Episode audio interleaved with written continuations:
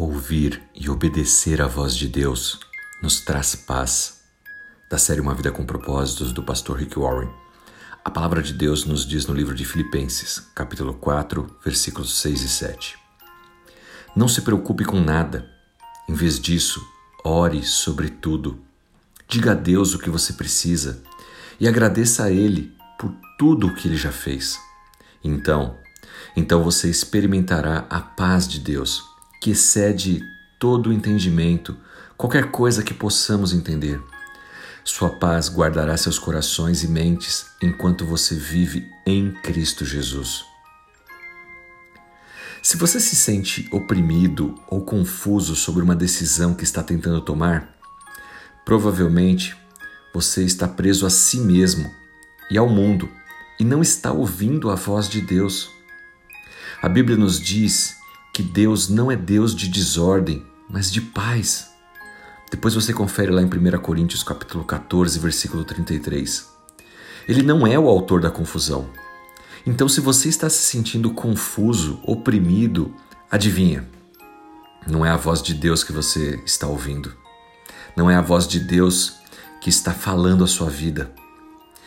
Se você é pai ou é mãe, com certeza você não quer que seus filhos se sintam pressionados, confusos com qualquer orientação sua, você concorda? Você quer que eles entendam o que fazer e respondam com obediência. Assim também é com Deus, nosso Pai. Ele deseja que nós ouçamos a Sua voz e obedeçamos. A única pressão que talvez você pode sofrer vinda da parte de Deus é quando Deus disser para você fazer algo e você continua teimando em não fazer.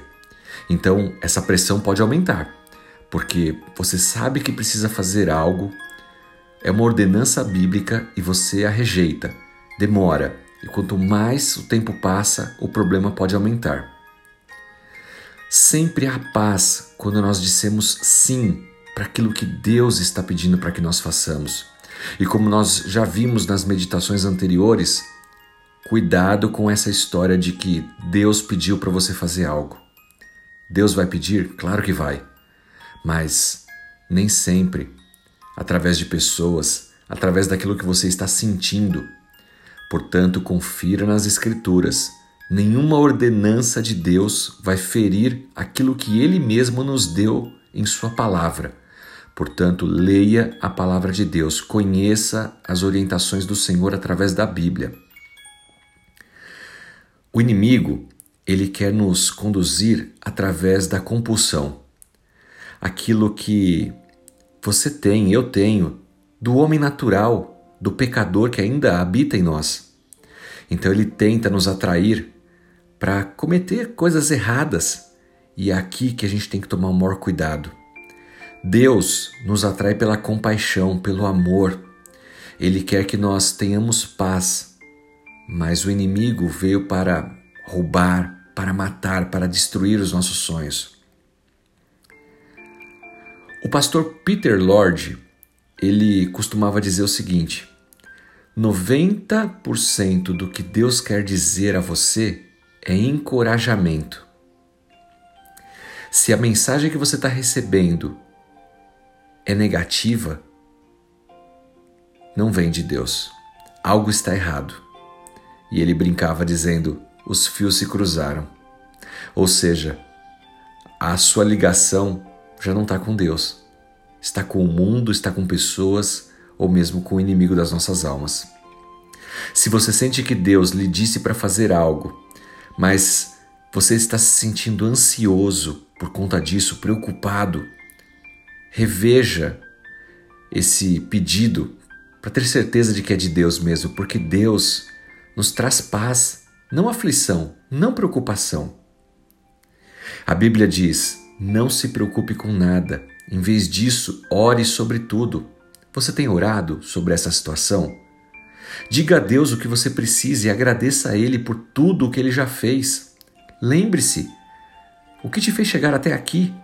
Quantas coisas, quantas bênçãos Deus já proferiu na sua vida? O que está acontecendo agora, coloque no altar do Senhor. Leia a sua palavra, medite nela dia e noite. Deus quer nos dar a paz que excede todo o entendimento. E é essa paz que nós devemos guardar em nossos corações e mentes, se estivermos ligados a Cristo. Que Deus te abençoe, que o Espírito Santo fale ao seu coração, mas que você também busque ouvir a palavra de Deus através da Bíblia. Busque entender aquilo que Deus quer para a sua vida e não saia por aí ouvindo toda sorte, todo vento de doutrina, achando que isso é o desejo de Deus para a sua vida, especialmente quando não está te trazendo paz. Deus quer a paz para os seus filhos e que Ele mesmo te abençoe. Em nome de Jesus Cristo. Amém.